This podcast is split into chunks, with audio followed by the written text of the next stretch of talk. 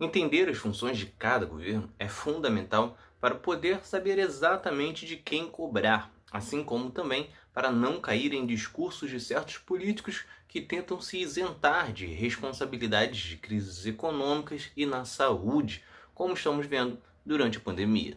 É Pilatos lá na Bíblia quem nos diz, e também faleceu por ter pescoço o infeliz autor da guilhotina de Paris. Cada governo, seja federal, estadual e municipal, tem uma responsabilidade em cada área e que são definidas pela Constituição, de acordo com a capacidade de gestão de cada uma e também do seu orçamento. Na saúde, por exemplo, o governo federal tem a missão de financiar o sistema único de saúde, assim como também de apresentar políticas e projetos para a área, enquanto o estadual cuida dos atendimentos para casos mais complexos, como os de hospitais, e o municipal é responsável pelo atendimento básico.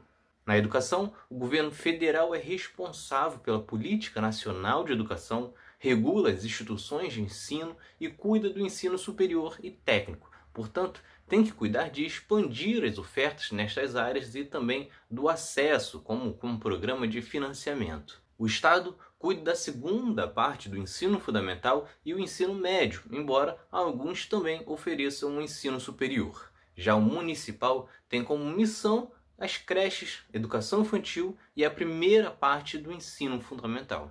Na parte da segurança, o governo federal tem sob a sua gestão as Forças Armadas e as polícias federais, enquanto o Estado tem a Polícia Militar, a Polícia Civil e o Corpo de Bombeiros. Neste sentido, o município é o que tem menor gerência, com apenas a guarda municipal. No setor de infraestrutura, o governo federal desenvolve grandes projetos como rodovias, ferrovias, aeroportos, geração e distribuição de energia. Já o estadual cuida apenas das rodovias estaduais e obras de abastecimento hídrico, e o municipal do saneamento básico, da iluminação pública, do asfalto rodovias municipais, espaços públicos e mobilidade urbana.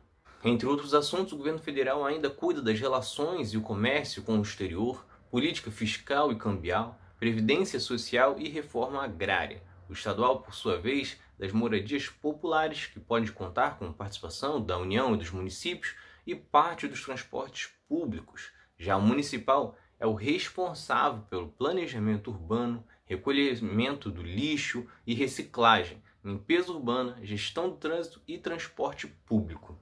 Para que tudo isso ocorra, o governo federal é responsável por fazer repasses aos estados e municípios, assim como também através de programas. Ele tem também que elaborar e implantar metas e estratégias a serem alcançadas em diversas áreas. Portanto, é preciso ter cuidado quando acreditar que um governo federal diz que não pôde fazer muita coisa. Nesta pandemia, por exemplo, o presidente Jair Bolsonaro por diversas vezes justificou sua inércia e negligência de que o STF proibiu o governo federal de atuar, decidindo que os governos estaduais e municipais tinham autonomia para tomar medidas, o que é uma grande mentira. A decisão não impediu o presidente e os ministros em nada. A decisão foi apenas que, em caso de decisões conflitantes, estados e municípios poderiam seguir as suas próprias orientações.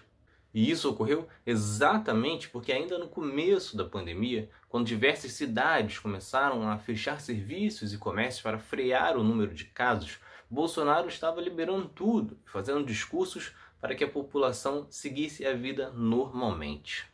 Com isso, os governos estaduais e municipais entraram com um pedido para que eles também pudessem determinar suas próprias regras de isolamento.